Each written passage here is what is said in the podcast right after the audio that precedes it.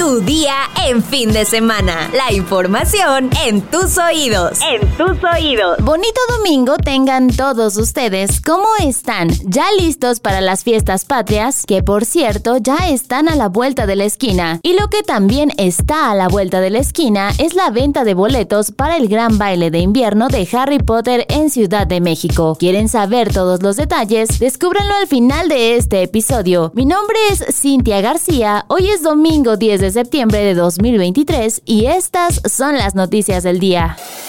Metrópoli. Omar Hamid García Harfuch, secretario de Seguridad Ciudadana, renunció a su cargo. Así lo informó el jefe de gobierno de la Ciudad de México, Martí Batres. Horas más tarde, el mandatario capitalino compartió que designó a Pablo Vázquez Camacho como nuevo titular de la dependencia. Para participar en el proceso electoral del próximo año, el ahora exsecretario de Seguridad Ciudadana debía separarse de su cargo antes de este domingo 10 de septiembre, día que arranca formalmente el proceso electoral, como lo estableció el Instituto Electoral de la Ciudad de México. Esto también se establece en el artículo 32 de la Constitución de la Ciudad de México, donde se indica que las personas que busquen participar en el proceso electoral deben separarse antes del inicio formal de la jornada electoral. Ayer por la tarde, García Harfuch dijo que su renuncia era porque colaborará con la aspirante a la presidencia de la República, Claudia Sheinbaum, para seguir con la transformación del país. Como lo he expresado siempre, ser jefe de la policía no permite agendas paralelas. Por esa razón, me separo del cargo de secretario de Seguridad para colaborar con la doctora Claudia Sheinbaum, quien con su visión y liderazgo logrará dar continuidad a la transformación del país. Escribió en redes sociales.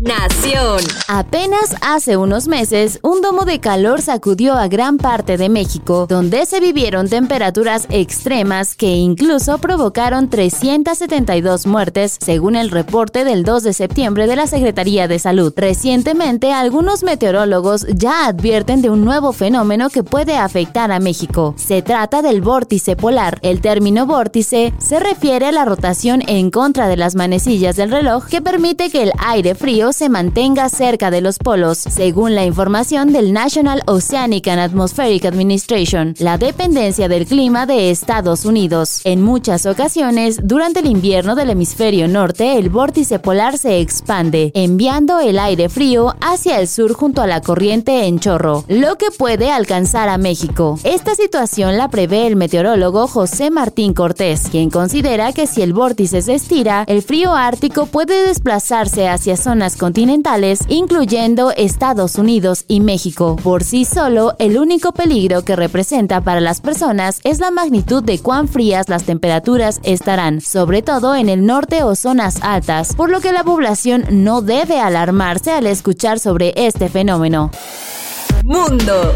Tras el fuerte terremoto que sacudió Marruecos, el secretario general de la ONU, varios mandatarios y algunos gobiernos de América se solidarizaron con el país y ofrecieron su ayuda. El presidente de Estados Unidos, Joe Biden, expresó su disposición para proporcionar cualquier ayuda necesaria al pueblo marroquí. A su vez, el presidente de Colombia, Gustavo Petro, se solidarizó con el pueblo de Marruecos a través de un mensaje en la red social X. Además, los gobiernos de Venezuela, Cuba, el Salvador y Panamá enviaron mensajes de condolencias a las autoridades marroquíes por el elevado número de víctimas mortales. El terremoto de magnitud 7 se produjo el viernes a las 23:11 hora local a 8 kilómetros de profundidad. Tuvo su epicentro en la localidad de Ijil, situada a 80 kilómetros al suroeste de la ciudad de Marrakech. Hasta las 19 horas en Ciudad de México de ayer, el saldo era de 2.012 personas fallecidas y 2.059 heridos, según los datos recabados por el Ministerio de Interior marroquí hasta las 22 hora local. Esta cifra puede seguir aumentando debido a la gravedad del sismo.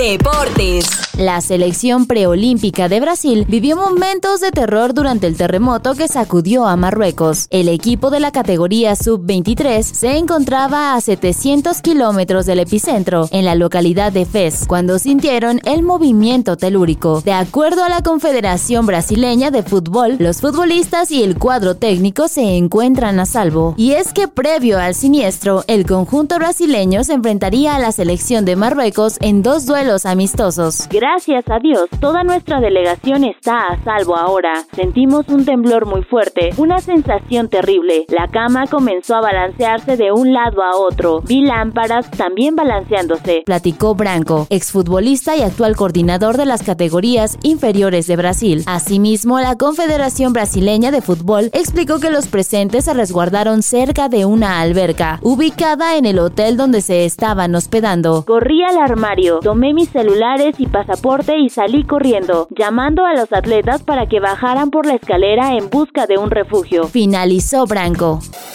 ¿Dónde y cuándo será Harry Potter el gran baile de invierno? Este evento será en Robina Nova, un edificio de arquitectura virreinal ubicado en el centro histórico de la Ciudad de México. Las veladas, al estilo Wizarding World, arrancarán el 16 de noviembre. Los organizadores advierten que estará por tiempo limitado. Aún no se revela el costo de los boletos para asistir al tradicional baile invernal. Sin embargo, ya puedes anotarte en la lista de espera y ser de los primeros en adquirir tus entradas. Los boletos salen a la venta el jueves 14 de septiembre a las 11 horas.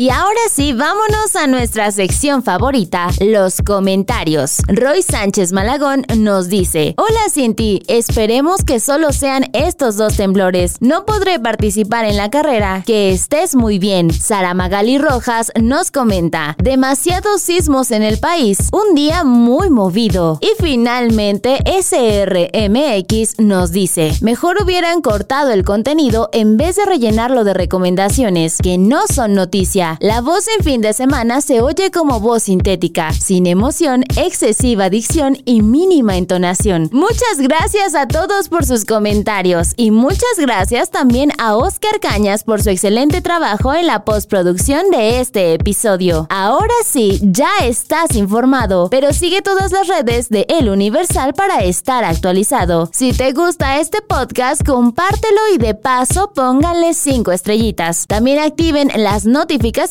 y mañana sigue informado en tu día con El Universal.